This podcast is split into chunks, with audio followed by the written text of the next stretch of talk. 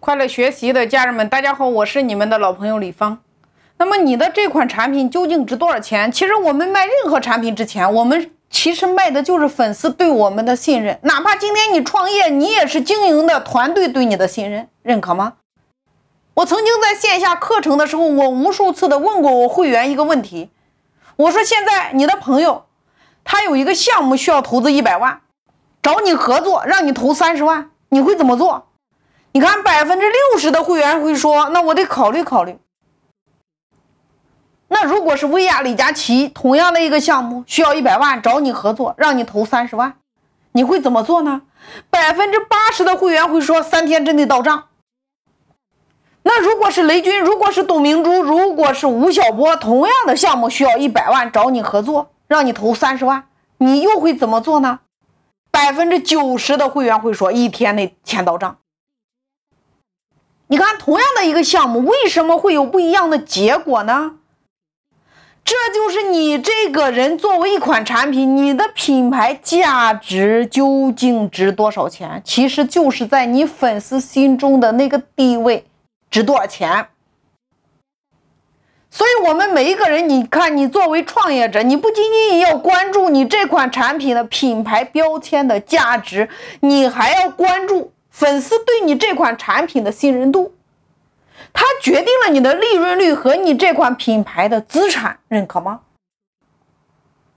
经营任何产品，包括你自己，它都有五个层级来构成的，缺一不可。第一个，你作为这款产品的知名度；第二个，你作为这款产品的粉丝认同度；第三个，你作为这款产品粉丝的联想度；第四个。你作为这款产品粉丝的忠诚度，第五个，你作为这款产品粉丝获得的附加资产。我们都知道，很多的品牌它只具备一个资产，也就是品牌的知名度，它不具备粉丝的认同度、粉丝的联想度和粉丝的忠诚度。就像今天很多的网红经济，你看那么多网红，有的网红甚至他的知名度非常的高，但是你问问你自己，你认同他吗？你喜欢他吗？你有购买过他推荐的产品吗？答案是没有。为什么？因为他只有知名度，他还没有形成粉丝的忠诚度、粉丝的认同度。所以，你的标签有没有构成你品牌的知名度、粉丝的认同度呢？我们培养一个品牌，就像培养一个孩子，你从一个种子到它长出来。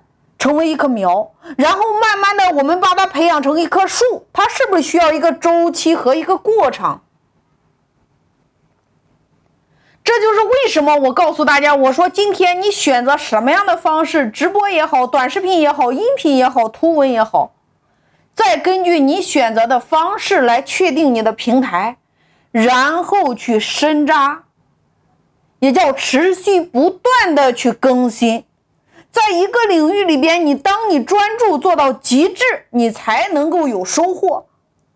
所以专注和极致，你看，也就是你选择平台之后，你要关注你这个行业、你这个领域目前在这个平台比较厉害的竞争对手，你来研究它、拆分它呀，然后模仿加优化，最后升级成为你自己的一套体系。而不是盲目的去开干。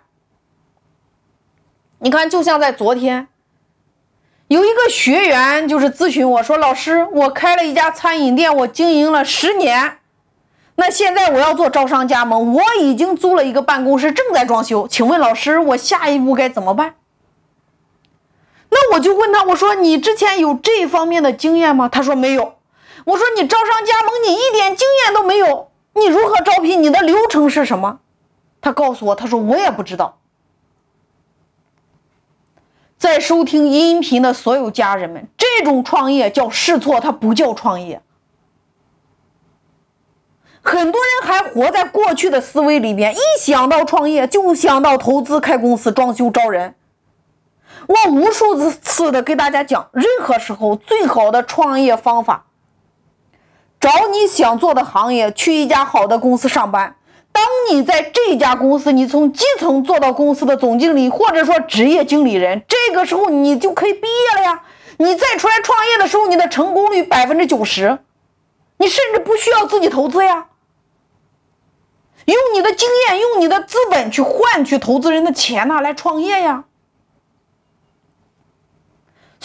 所以，认知能力决定了你的定位能力，定位能力决定了你的财富能力。你的对手是谁，就决定了你是谁。